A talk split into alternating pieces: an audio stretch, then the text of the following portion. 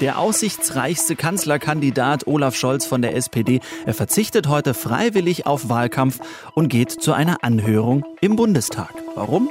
Das hört ihr jetzt bei Deutschlandfunk Nova. Kurz und heute mit Tino Jan. Na, eigentlich wollte Olaf Scholz, Kanzlerkandidat der SPD, heute sechs Tage vor der Bundestagswahl an einer Wahlkampfveranstaltung in Baden-Württemberg teilnehmen. Doch stattdessen, alles neu, war er in Berlin im Bundestag, weil dort eine Sitzung des Finanzausschusses stattfand. Zu der Sache, weswegen auch das Finanzministerium von Scholz in der vergangenen Woche durchsucht worden ist. Der Vorwurf, die Anti-Geldwäsche-Spezialeinheit des Zolls in Köln, sie würde nicht vernünftig arbeiten und der Finanzminister, der müsse sich dazu mal äußern. Eigentlich sollte er zugeschaltet werden. Dafür gab es viel Kritik und deswegen war er heute dann doch da. Volker Findhammer aus unserem Hauptstadtstudio in Berlin.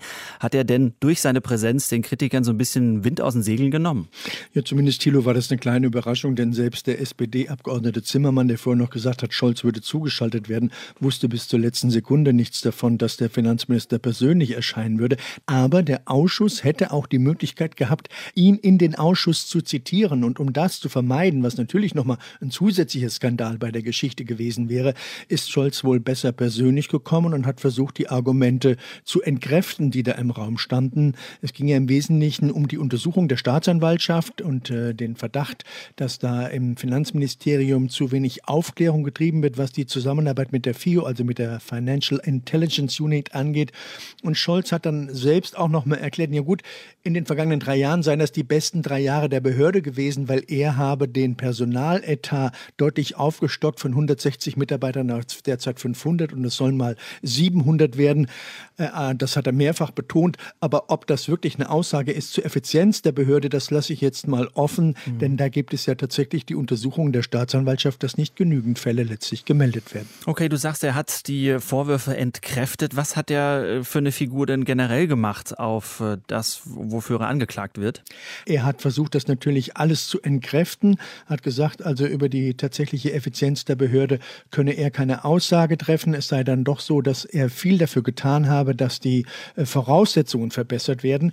Aber generell, wie es um den Zustand der Finanzaufsicht in Deutschland bzw. der Kontrolle steht, da fand ich danach sehr eindrücklich den O-Ton, den Hans Mickelbach, der Obmann der CDU-CSU, nach der Anhörung von Olaf Scholz gegeben hat. Und den sollten wir uns jetzt in aller Ruhe mal gemeinsam anhören. Die Geldwäschebekämpfung ist in Deutschland nach wie vor völlig ungenügend. Sie ist letzten Endes ein Skandal, weil letzten Endes damit auch sehr viele Dinge an Deutschland, an der Aufsicht vorbeigehen, weil die Terrorfinanzierung und auch die Drogengeschäfte letzten Endes möglich sind.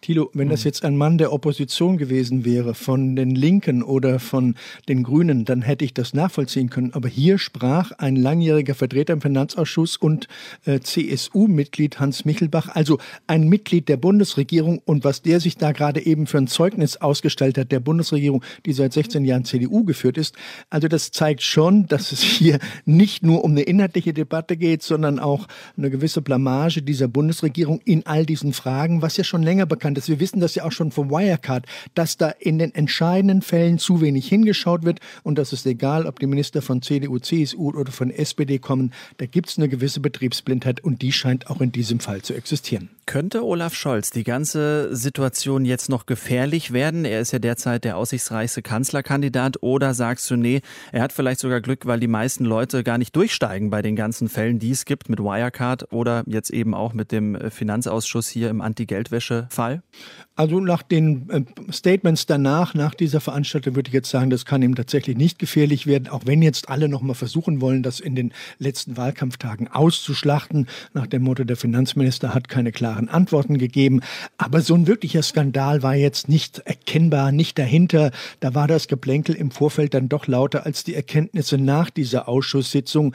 Der FDP-Abgeordnete Florian Tonka, der hat noch mal darauf hingewiesen, dass dieser risikobasierte Ansatz, mit dem der Unternehmen im Moment bewertet werden, dass der offenbar nicht stichhaltig genug sagt. Das ist wieder so, so ein inhaltliches Detail. Das sagt uns alles nicht, was der risikobasierte Ansatz ist. Wir können uns grob was Konto vorstellen, dass man tatsächlich so ein bisschen abwägt, wo lohnt es sich genauer genauer hinzuschauen. Aber das sind dann solche Detailfragen. Ich glaube, dass die am Ende im Wahlkampf keine Rolle spielen werden und dass dann auch die Vorwürfe, die jetzt auch von den Oppositionsparteien kamen, nicht so maßgeblich sind, dass da wirklich was an Olaf Scholz hängen bleiben würde. Einschätzung von Volker Findhammer aus unserem Hauptstadtstudio in Berlin. Deutschlandfunk Nova. Kurz und heute.